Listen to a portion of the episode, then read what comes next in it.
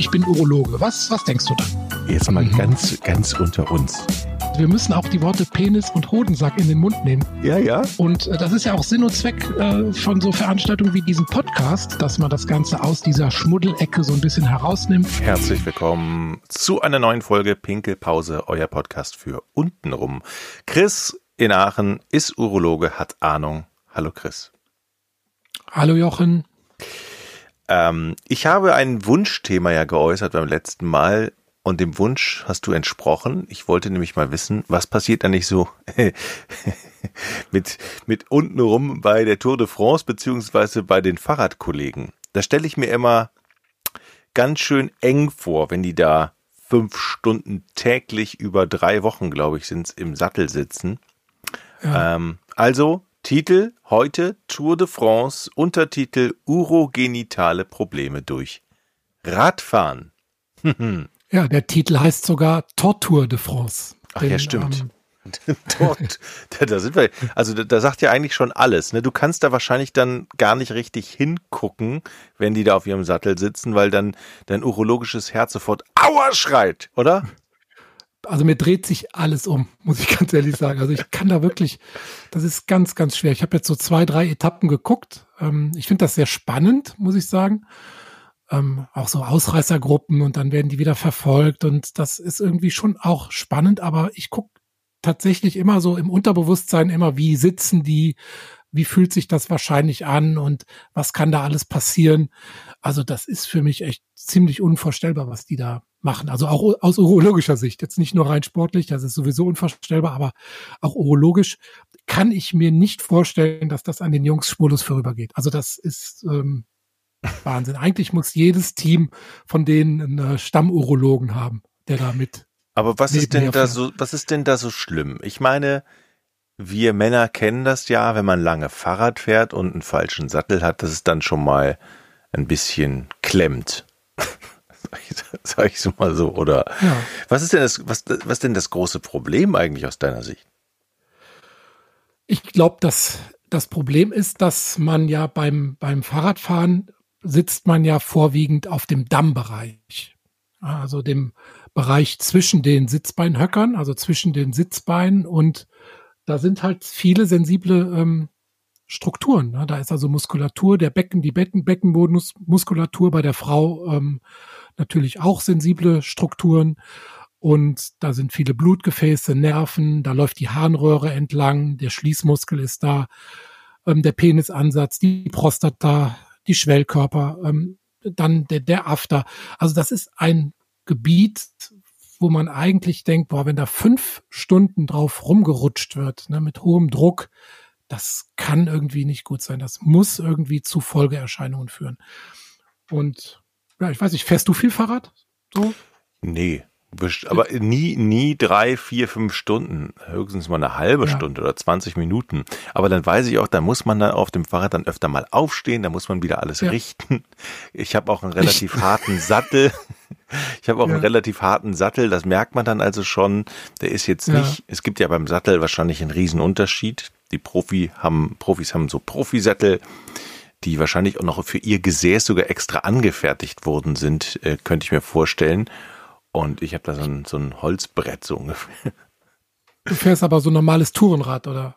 So. Ich fahre so ein Eingang-Stadtfahrrad. Ah, okay. Das geht ja hier in Aachen gar nicht, ne? Also das ist ja, hier ist ja zu hügelig. Das ist ja diese, diese Hipster-Eingangräder, die gibt's äh, natürlich hier nur eingeschränkt.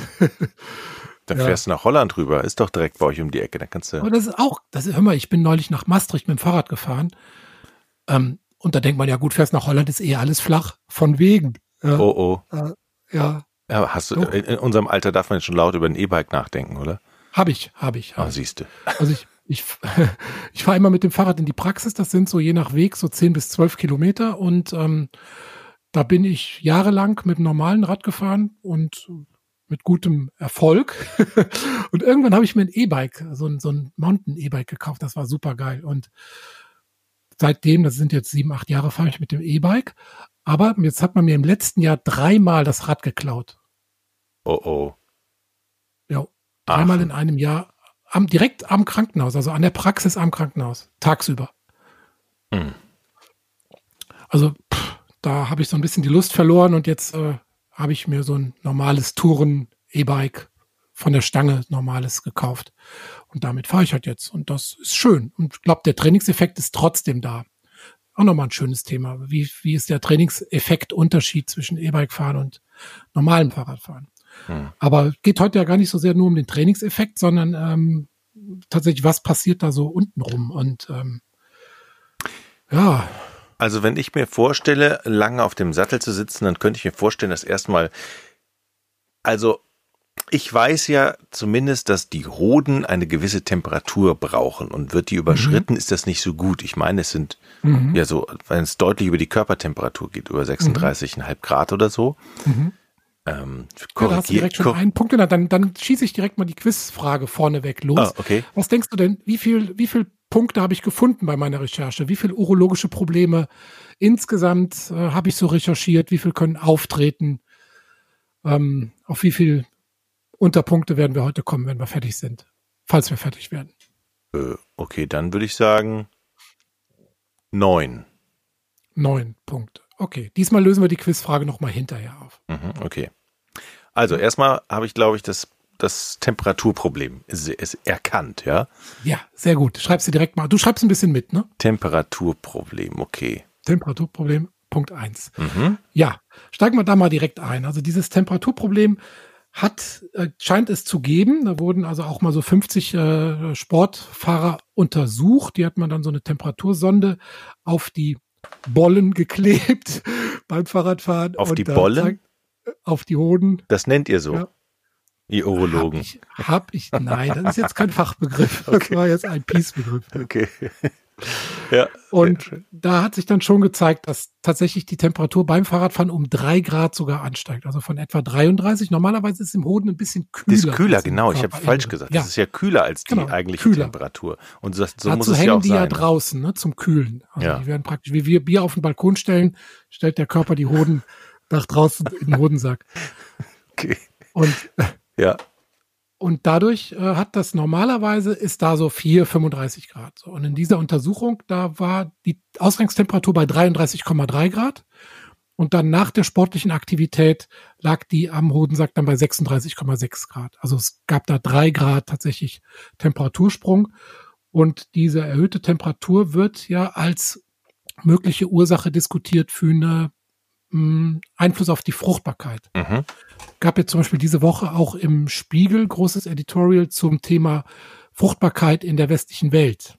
Müssen wir dann auch nochmal in Ruhe auseinanderklamüsern.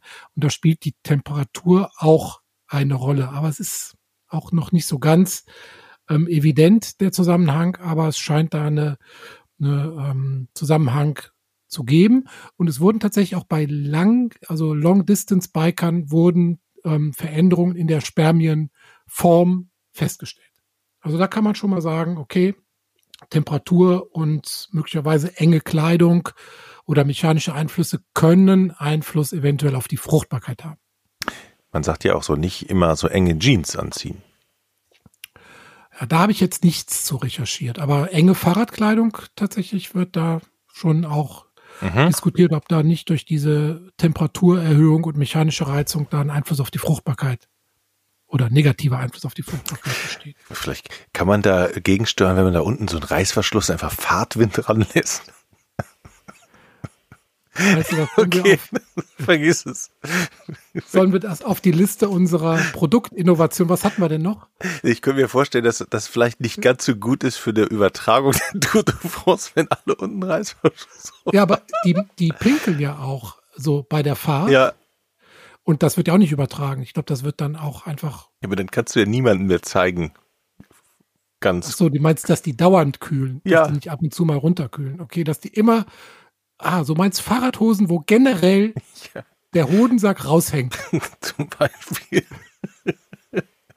nee, sieht okay. komisch aus. Sieht kom das sieht komisch aus. Oder was mit Eis machen, was mit Eis erfinden. Oder Kühlspray. Ja. Eis. Gut, ich lass mir was, ich lass mir, ich überleg mir was. Ja. Also, Eis, das hatten wir doch schon mal die Idee. Mhm. Ich genau. glaube. Da, da müssen wir dranbleiben an dem Thema. Meine Güte, jetzt habe ich's. Der gekühlte Sattel. Ja. Der, Der ganze Sattel wird gekühlt. So, jetzt haben wir es doch. Ja. Oder die machen sowas so wie, ne, wie so ein Neopren. Da gibt's ja auch Wetsuit und äh, Drysuit. Also Mhm. das machen die einfach so, da haben die da so ein, Mhm. ja, wie soll man sagen, so ein, so ein Kühl, Kühlsystem. Mit Kühlsystem Wasser. Ein Wasserkühlsystem im Sattel. Sattel. Genau. Ja. Und dann kannst du immer die optimale Fruchtbarkeitstemperatur einstellen. Das erfinden wir. Per Sehr App. gut. Per App. Temperatur Und wenn ist das, ja? Und wenn er, und wenn er schneller fahren soll, dann kann der Teamchef einfach die Temperatur hochdrehen. Genau. Okay, Ah. sehr schön. So, Temperatur. Dann würde ich sagen, der Druck. Druck. Druck ist ein, ein Riesenthema, genau.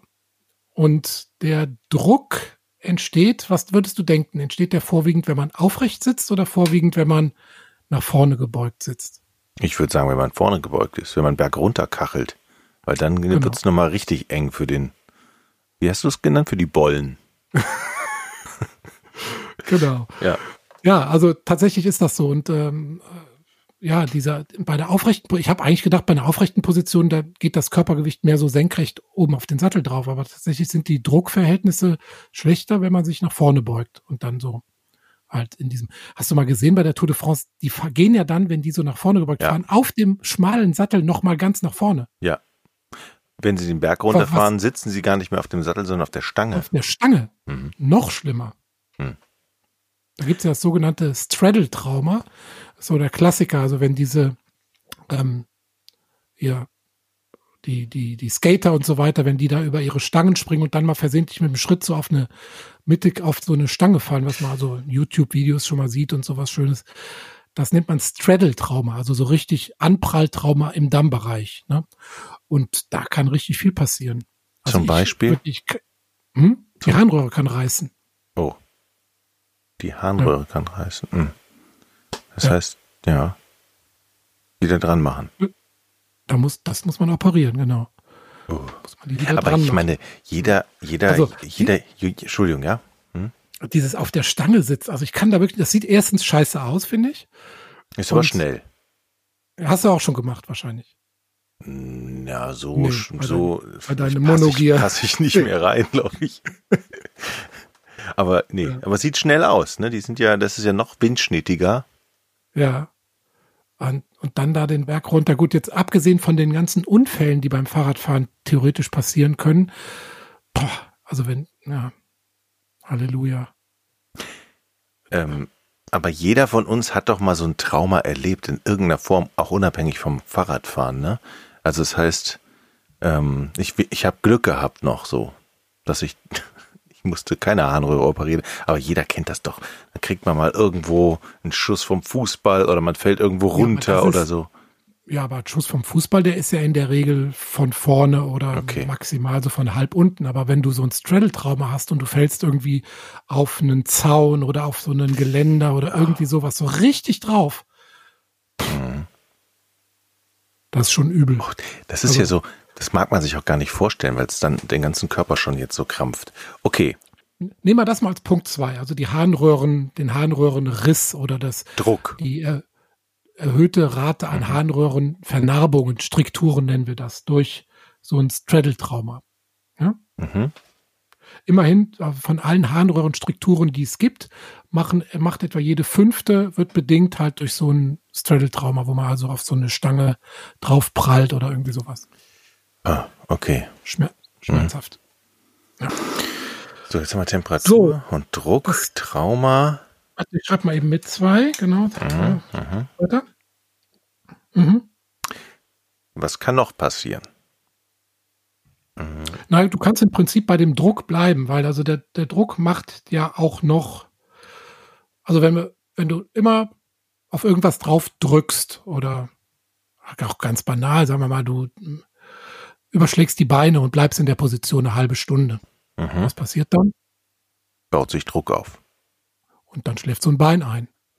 Ja. Und das gleiche passiert im Dammbereich auch. Und das häufigste Symptom tatsächlich beim Fahrradfahren ist ein Taubheitsgefühl im Dammbereich. Okay. weil einfach da läuft ein Nerv, das ist der Nervus pudendus. Ähm, der Schamnerv auch genannt. Und der wird dann da unten in seinem Verlauf beim Fahrradfahren an verschiedenen Stellen abgedrückt. Und das macht dann Taubheitsgefühl. Und das haben tatsächlich sehr, sehr, sehr viele äh, Fahrradfahren. Fahrradfahrer, das kann am Penis auftreten, im Hodensackbereich oder unten im Dammbereich. Dann nennen wir Perineum, den Dammbereich. Und da berichten sehr viele Fahrradfahrer über gewisses Taubheitsgefühl. Und das kann auch relativ lange auch nach dem Fahrradfahren anhalten. Ne? Also gibt so Fahrradfahrer, je nach Belastung, die berichten da über Stunden mhm. bis hin zu Wochen, Monate oder auch, wenn du extreme Belastung hast, auch Jahre, wenn dieser Pudendusnerv da ähm, geschädigt wird. Aber In, wenn, wenn das professionelle Radfahrer sind, sind die nicht so geschult oder trainiert, dass auch die begleitenden Ärzte das eigentlich wissen und sagen, steh eben alle drei Minuten mal auf für 20 Sekunden und schüttel dich oder keine Ahnung. Ja, aber zum Beispiel hier Ulle, unser ja. äh, Ulrich, ja. der ist ja nie aufgestanden. Stimmt, der ist, der ist auf ja dem Berg hoch am immer. steilsten Berg ist er ja irgendwie immer sitzen geblieben. Ja, aber der war ja auch voll mit irgendwelchen Mitteln. Wahrscheinlich hat er gar nichts mehr gemerkt. Meinst du? Möglicherweise.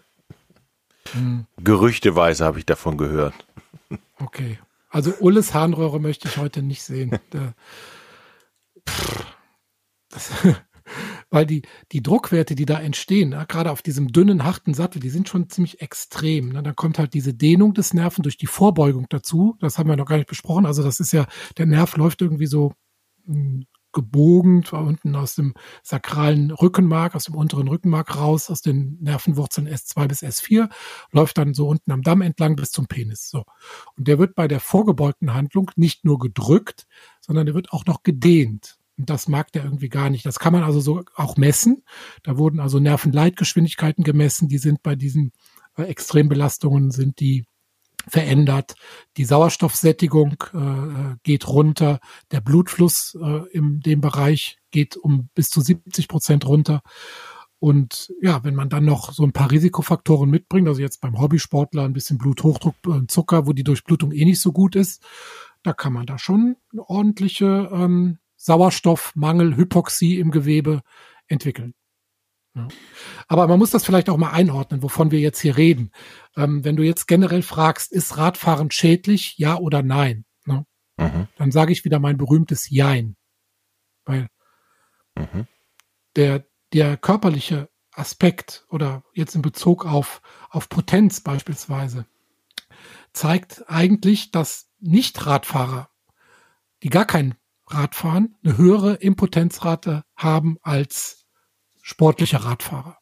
Ja? Aber dann, ähm, wenn dann ein, sagen wir mal, ambitionierter, fast Profisportler ähm, fährt und verglichen wird, der hat dann wieder fast eine Impotenzrate, die auf dem Niveau des Nichtsportlers ist. Mhm. Also es kommt dann schon zu einer deutlich erhöhten ähm, Rate an Impotenz bei den ambitionierten Fahrern, äh, Fahrern. Aber da reden wir jetzt von, also hier habe ich eine Studie gefunden an 100 Männern von über 400 Kilometer pro Woche. Mhm. Ja. Okay, aber jetzt bei der Tour, da fährt man so 200 Kilometer am Tag, 180 ja. oder so, 170, 160, 170. Ja, ja. Und das mal zweieinhalb Wochen oder sind es drei? Drei. Ähm, mit drei, vier Ruhetagen oder so oder fünf, keine Ahnung. Ja. Das ist ja schon eine ordentliche was, also die kommen, wenn die nicht in diesen Bereich reinkommen, dann, dann weiß ich es nicht. Also, ne? Mal, wenn die jetzt auf dem Sattel sitzen, ne? Jetzt stelle ich mir das jetzt nochmal aus männlicher Perspektive vor. Mhm. Dann haben die ja dieses enge Höschen. Mhm.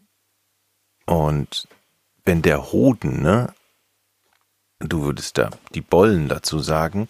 Da vorne. Jetzt, etablier das bitte nicht, weil ich muss da irgendwo noch einen ganz kleinen Funken an Seriosität bewahren, auch wenn das hier viel Spaß macht, rumzuklamauken. Ja, ähm, okay. Die Hoden, also die genau. Hoden. Wenn die jetzt vorne auf diesem, also du stell dir mal vor, du sitzt auf dem Sattel, ja, damit so und guckst nach unten und dann siehst du ja das Sattel, den Sattelanfang, also die Spitze.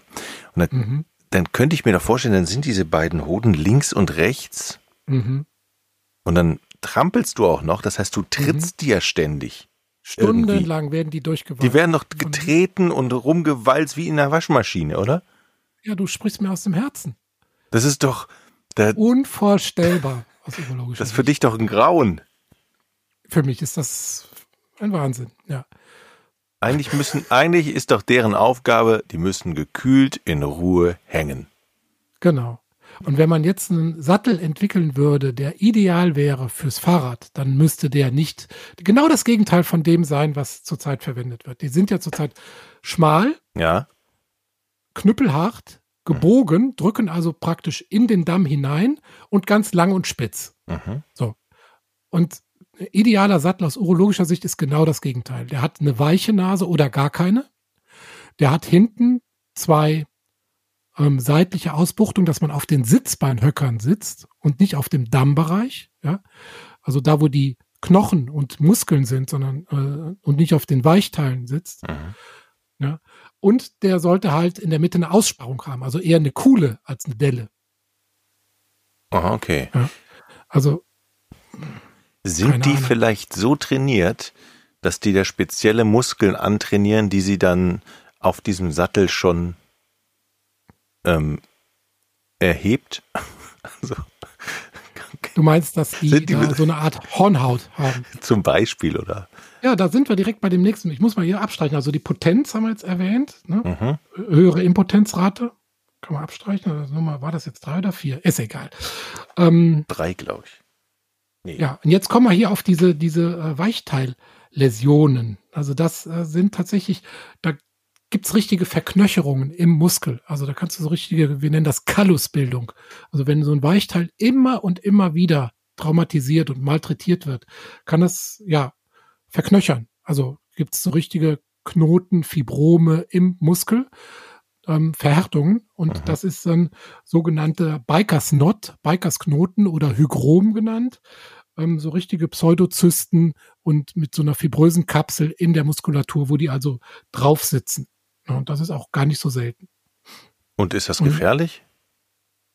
Nö, Okay. das ist jetzt nicht gefährlich, aber das ist halt einfach so ein, ja, wie Fußballer O-Beine haben. So hat halt ein Fahrradfahrer da unten diese, Mhm.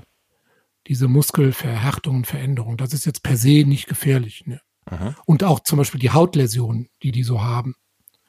Können wir auch direkt mit dazu nehmen. Ist ja klar, die, die schwitzen, da ist es warm, ne? Und die Haut mag das natürlich Mhm. nicht. Also die können sich ja jeden Tag einen Wolf fahren da sozusagen, ne? Also die Haut scheuert, Mhm. ne? Mhm. Und dann haben die da so Ulzera oder Haarfollikelentzündungen, Furunkel. Da kann man sich die übelsten Sachen ausmalen. Also ich könnte nach so einem, selbst wenn ich jetzt nur 100 Kilometer fahren würde an einem Tag, nicht am nächsten Tag wieder aufs Rad steigen. Da könnte ich alleine schon vor Schmerzen nicht auf dem Sattel sitzen. Unmöglich. Ja, ich habe einmal, ich bin einmal mit, mit so einem Profi-Rennrad und mit so einer Gruppe 60 Kilometer gefahren. Aus dem Sta Mhm. ohne- mit normalen Turnschuhen, clevererweise.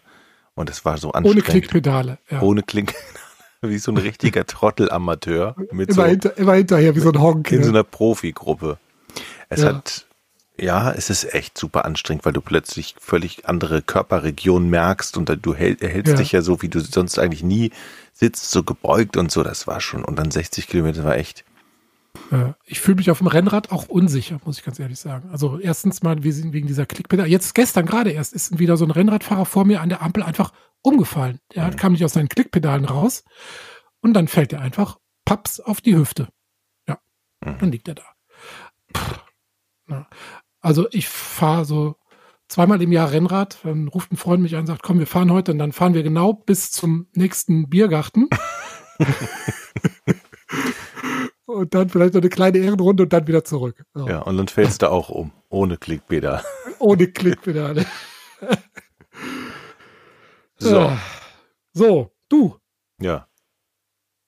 Also, Was ist denn eigentlich, wenn ich. Körpergefühl, Ja. Potenzstörung, Unfruchtbarkeit, Weichteilläsion, Mhm. Hautveränderung.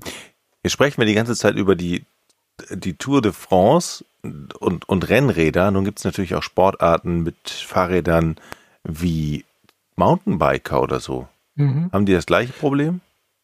Ich glaube, ja, die haben andere Probleme. Ne? Der Rennradfahrer, der, der leidet ja vorwiegend an diesem Druckproblem und der Dauer, die auf dem Sattel sitzt.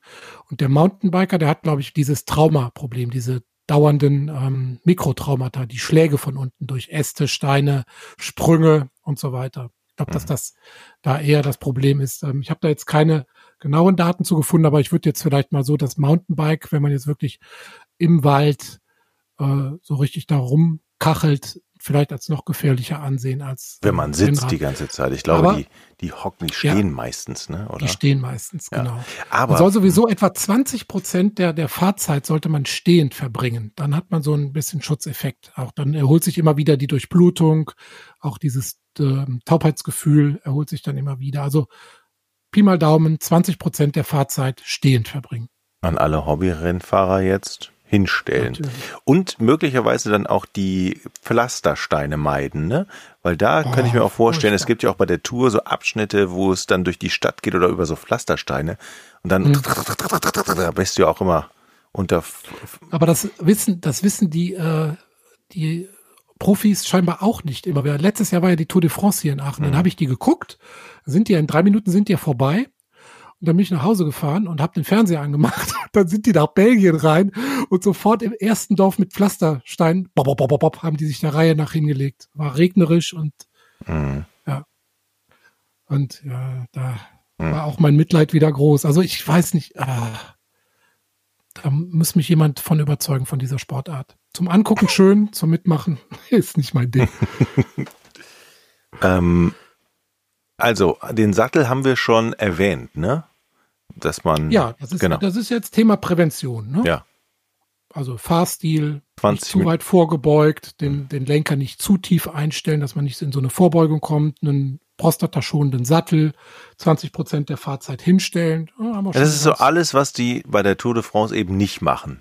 Genau, genau. Ja. Die sind ganz weit nach vorne gebeugt und die stehen nie auf, wenn es nicht unbedingt sein muss. Und aber wir Hobbyfahrer, wir können das ja trotzdem anders machen. Wir müssen ja nicht in, uns an den Profis ausrichten. Genau. Also. Und ich lasse mich auch gerne eines Besseren belehren. Also wenn jetzt unter den Zuhörern hier ein Sportmediziner ist, der so ein Radteam betreut, mhm. dann tausche ich mich gerne mit dem aus, was der so für Erfahrungen hat. Aber das, was ich halt so in Studien jetzt gelesen habe und was ich mir selber vorstellen kann und ableiten kann, hm, ist in, in meinem Kopf spielt sich da nicht so Schönes ab.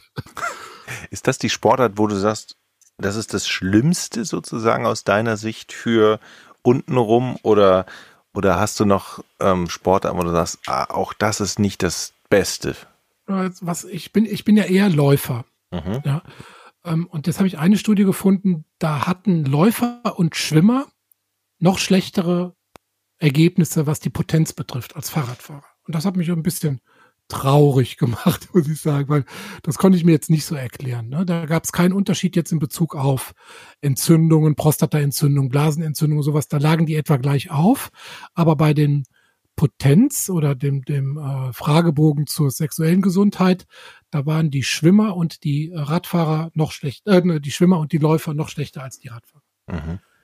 Viele Grüße an alle, alle Triathleten, die jetzt zuhören. Die verbinden alle Risiken dann miteinander. Jetzt haben wir aber direkt äh, unterschwellig, hast du vielleicht mitgekriegt, direkt noch eins mit abgehakt, nämlich die Entzündung. Mhm. Prostataentzündung, Blasenentzündung. Kann natürlich auch auftreten. Kälte, Nässe. Ne? Mhm. Ja, wenn man in, der Klassiker beim, im, im äh, Hobbybereich ist ja eher ähm, schöne Ausfahrt mit ein paar Jungs. Ne? Man schwitzt ein bisschen und dann setzt man sich mit den geschwitzten Klamotten in den Biergarten. Genau. Das ist ja auch Sport, sportlich. Das ist auch sportlich. Und natürlich auch ein bisschen riskant für die Blase und die Prostata. Ne? Denn wenn man dann da sitzt mit den nass geschwitzten Klamotten und ah. auskühlt, hat man wiederum erhöhtes Risiko für Harnwegsinfekte, Prostatareizung. Okay. Aber diese Pause machen ja unsere Tour de France-Fahrer nicht. Außer heute. Ne? Heute ist ja Zieleinlauf und dann fahren die ja immer so ein bisschen spazieren noch auf Champs-Élysées und so weiter. Heute ist da schon letzte Etappe? Heute ist Zieleinlauf. Na klar. Echt? Sonntag ja, immer, immer letzten Sonntag, drei Wochen. Ah, okay. Stimmt. Wir senden ja immer ja. sonntags, zeichnen immer ein paar Tage vorher auf. Deshalb bin jetzt ich wollte so. Jetzt wollte ich mal halbwegs professionell sein. Was du? Ich hab's versucht. Ich hab's, du hast es, du hast es richtig gemacht und ich hab's versaut, weil ich, okay. Ich habe die ganze also Zeit, wovon redet heute der Mann? Zieleinlauf. Und das ist echt spannend heute am Mittwoch noch. Weil ich vor allen Dingen die Tour eben noch geguckt habe, das Stück. Die sind nämlich heute nochmal durch die Berge gekarrelt. Da hast du dich schon gewundert, dass die von da jetzt nach Paris donnern genau. heute noch. ja, sorry, dass ich das geklaut habe, die Nummer. Ja, ist schon okay. Aber ja. Aber wir wollen, wenn wir jetzt mal ein Fazit ziehen, ne, da müssen wir natürlich sagen, trotzdem ist es für viele ein schöner Sport. es ist gesund, nicht für alle Körperteile möglicherweise, höre ich daraus. Und es macht vielleicht auch Spaß. für den einen oder anderen. Ich, ich, wir machen uns jetzt richtig Feinde bei den ganzen Radprofis da draußen und bei den Radsportlern. Ja, aber auch hier gilt, das habe ich ja, sage ich ja fast in jeder Folge zu allem, was wir besprechen, die Dosis macht das Gift. Ne? Mhm. Also Radsport ist extrem gut für die Gesundheit. Ähm, ja, also für viele, viele Körperfunktionen, Herz-Kreislauf, Potenz und so weiter, Hormonhaushalt, ähm, Krebs, sogar Krebsprävention. Ne? Also gibt ja, bleiben wir direkt mal bei dem Thema, Krebs, Hodenkrebs. Gibt ja einen ganz bekannten ähm, Radfahrer, der Hodenkrebs hatte, Lance Armstrong. Ja, der hat ja mhm. nach seiner Hodentumorbehandlung noch, ich glaube, fünfmal die Tour de France gewonnen. Und äh, ein, zwei Jahre später war noch ein anderer Radfahrer, Ivan Basso, mhm. Ähm, auch an Hodenkrebs erkrank, erkrankt. Und daraufhin äh, kam so ein bisschen das Gerücht auf, Fahrradfahren macht Hodenkrebs. Tatsächlich ist es aber so, dass ähm, Radfahren eigentlich einen protektiven, also einen schützenden Effekt hat für ähm, Krebserkrankungen sowie generell sportliche Betätigung äh, sowieso ähm, dass aber bei ähm, ambitionierten Radfahrern, also es wurden zum Beispiel 130 äh, Patienten mit Hodenkrebs untersucht auf ihre sportliche Aktivität und da hatten die, die viel Rad fahren und viel reiten, oder es waren mehr dabei, die viel Rad fahren und viel reiten bei diesen 130 Patienten mit Hodenkrebs. Also es muss schon irgendeinen Einfluss durch diese ja, mechanische Belastung. Man diskutiert sogar auch die Farbstoffe in den Klamotten, ob die nicht einen Einfluss da haben oder Chemikalien im Sattel oder sowas ähm, auf die Krebsentstehung. Also das Gerücht ist nicht äh, aus der Welt, aber wahrscheinlich hebt teilweise der, der Schutzeffekt auch dann die Risiken wieder auf. Ne? Aber ja. Geh heute Abend squashen. Wenn ich jetzt keinen Schläger unten reinkriege, das scheint mir das auch ein gesunder Sport zu sein. Squash. Ja. Gut. Für die Genitalbereiche, ja, aber für, für, die, für die Gelenke. Für die Gelenke eher mäßig. Ja, du musst ja dann immer dein Körpergewicht auf Touren bringen und dann wieder abbremsen. Ne? Und mhm. dann ist ja da manchmal auch eine Glaswand im Weg und dann ist wieder eine Betonwand im Weg. Mhm. Aber ja, wenn man ein Techniker ist, so wie ich, dann kommt man da kaum in Berührung. Du gleichst das aus mit Technik, okay. Verstehe. Oder ja. Ja, Gut. So, ein bisschen, ein bisschen was habe ich noch. Ja. Nicht, kannst du noch? Ja, sicher. Also, ja. Hormone. Ah, okay. Ja. Ähm, nachgewiesen ist, dass es, äh, dass äh, bei Profis nachgewiesen, dass es einen Einfluss hat auf die Stress- und ähm, Sexualhormone. Also Testosteron beispielsweise wird durch all sehr, sehr intensives Radfahren abgesenkt. Genauso Cortisol, also Stresshormon Cortisol. Ähm, ich, man weiß ja, dass es äh, Ambitionen gab in der Vergangenheit, diesen Testosteronmangel wieder auszugleichen durch Doping, mhm. hat man ja gehört. Ähm, weiß nicht, ob das heutzutage noch so ist. Bestimmt aber der, nicht, die sind alle sauber. Nein, die sind sauber. Total. Schwör, schwör, Doppelschwör. Ja. ja. ähm, nee, aber das ist halt nachgewiesen, beim nicht gedopten Profi geht der Testosteronspiegel und der Cortisolspiegel durch Radfahren runter. Mhm. So, der PSA-Wert hingegen, Nächster Punkt, geht hoch. Ne? Durch Radfahren. Das ist wahrscheinlich rein die mechanische äh, Belastung, also diese Dauermassage der Prostata, die führt dazu, dass das PSA, dieses Enzym aus der Prostata ausgewaschen wird und ins Blut geschwemmt wird und man das dann dann in der ähm, im Blut vermehrt nachweisen kann. Ob das jetzt auch ein Risikofaktor ist für Prostatakrebs, intensives Radfahren, das ist überhaupt gar nicht klar. Da ist die Studienlage komplett unklar. Aber den PSA-Wert, den, der wird dadurch durchaus beeinflusst durch intensives Radfahren. Mhm. Ich soll weiter mono monologisieren, nee, ich, ich, sehe ich, seh ich in deinen Augen. Ich, ich, ja, ähm, ich, kann ich gerne machen. Ja, okay. Ja. ich, bin, ich klebe an deinen Lippen. Du klebst an meinen Lippen. Ja. Ähm, Blut im Urin. Öh. Ja. Ne, gibt es auch wieder zwei Auslöser. Entweder äh, nicht traumatisch, einfach durch die Anstrengung, dass sich die Blutgefäße in den Nieren so stark zusammenziehen, dass die Nieren sozusagen weinen, also dass die Blut ausschwitzen. Das gibt es bei intensiven sportlichen Betätigungen. Und natürlich rein mechanisch wieder, wenn man die ganze Zeit unten auf der Harnröhre rumreitet, sage ich jetzt mal, dann kann ähnlich wie beim Zähneputzen, wo das sensible Zahnfleisch schon mal beim Zähneputzen ein bisschen blutet, kann dann auch die Harnröhre einfach so ein bisschen Blut ausschwitzen mhm. und das kann dann beim Wasserlassen mit rauskommen. Mhm. Auch nicht so schön. Nee. Ja. Dann haben wir noch die Hodenverdrehung. Oh Gott, da habe ich ganz üble Sachen mal gehört. Erzähl. Dass die halt absterben können. Ja. Können. Ja, das, ne, wenn die ja. sich wenn, in dem Hodensack verdrehen, dass die dann mhm. praktisch mhm. ihre eigene Blutzufuhr abklemmen mhm. und dann genau. nicht mehr mit Blut versorgt, dann sind die tot. Ich bin ganz ehrlich, ich habe das noch nie beim erwachsenen Radfahrer gesehen. Wir sehen häufiger solche Hodenverdrehungen, das sind aber meistens Jungs, also das sind Kinder mhm. oder Jugendliche.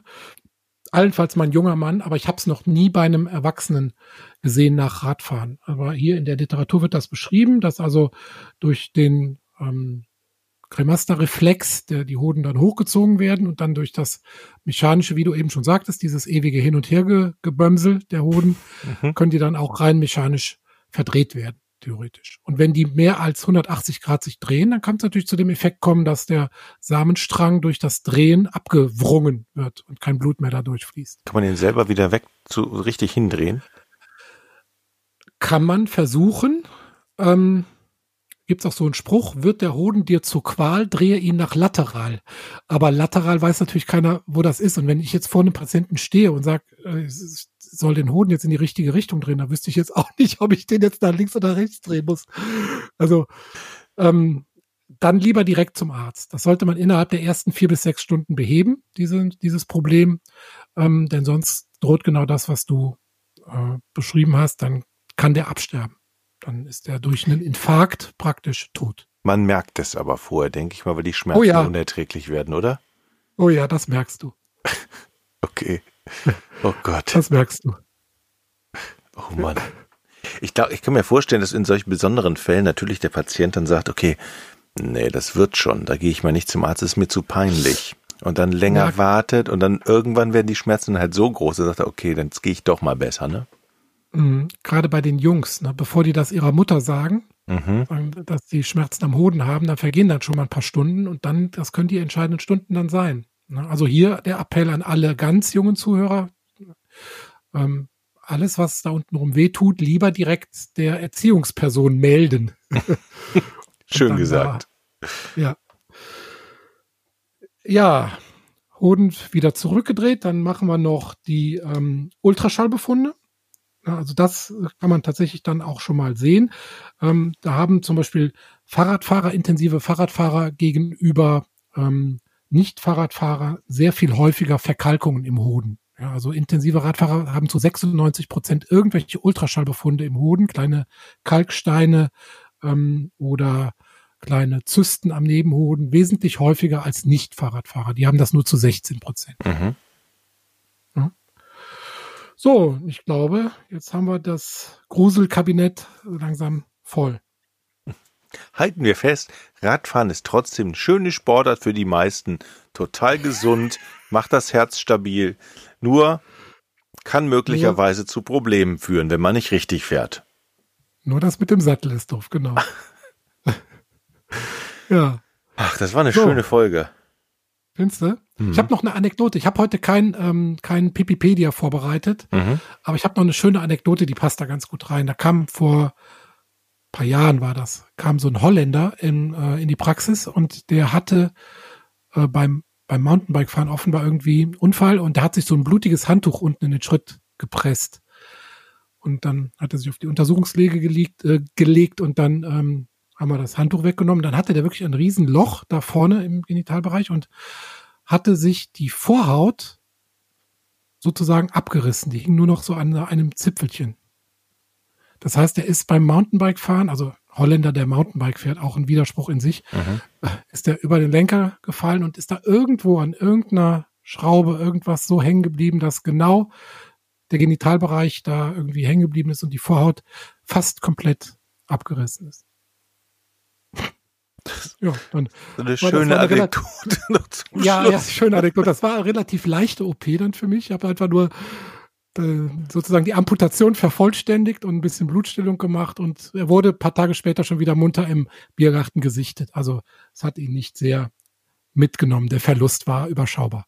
Vielleicht sollten wir mal hier so ein, so ein Warngeräusch im Podcast äh. anstellen. Immer wenn solche Geschichten kommen, dann drücke ich auf den Knopf, dann können alle zart beseiteten Zuhörer sagen, alles klar, ich. War das, war das wieder zu hart für dich? Es war schon, man stellt sich ja auch Dinge vor, wenn du sie erzählst. Also ich finde, ja, okay, aber das war jetzt für mich so, das ist ja, sagen wir mal, ein Trauma, das passiert und dann kann man es reparieren und gut ist. Aber dieses Tour de France gucken, das kann ich nicht ertragen. Also da, pff, nee, da bin ich raus an dem, an der Stelle. Ihr seid komisch, ihr Urologen. Ja, lieber einen handfesten Unfall, wo man was reparieren kann. Chris. Wo auch nichts passiert ist. Ich meine, auf seine Vorhaut kann man verzichten, entschuldige, aber auf seine Harnröhre, wenn die kaputt ist, dann ist die kaputt. Ja. Mhm. Und die mhm. kannst du nicht mehr nähen? Doch, aber das ist nicht so einfach und das macht Narben und Komplikationen und mhm. das hat man nicht so gerne. Also wenn du fällst, dann lieber die Vorhaut abreißen, Jochen. Okay? okay, schönes Schlusswort. Vielen Dank, Chris, nach Aachen. Ja, danke dir, Jochen. was sagst du? Was machen wir beim nächsten Mal? Ähm, äh, so, wir machen mit der Prostata weiter, oder? Okay. Ja, ja, ja, ja, ja. Müssen wir ein bisschen Stringenz da drin halten. Okay, dann machen wir okay. Prostata. Alles klar. Tschüss. Ciao. Ich bin Urologe. Was, was denkst du da? Jetzt mal ganz, ganz unter uns. Wir müssen auch die Worte Penis und Hodensack in den Mund nehmen. Ja, ja. Und äh, das ist ja auch Sinn und Zweck äh, von so Veranstaltungen wie diesem Podcast, dass man das Ganze aus dieser Schmuddelecke so ein bisschen herausnimmt.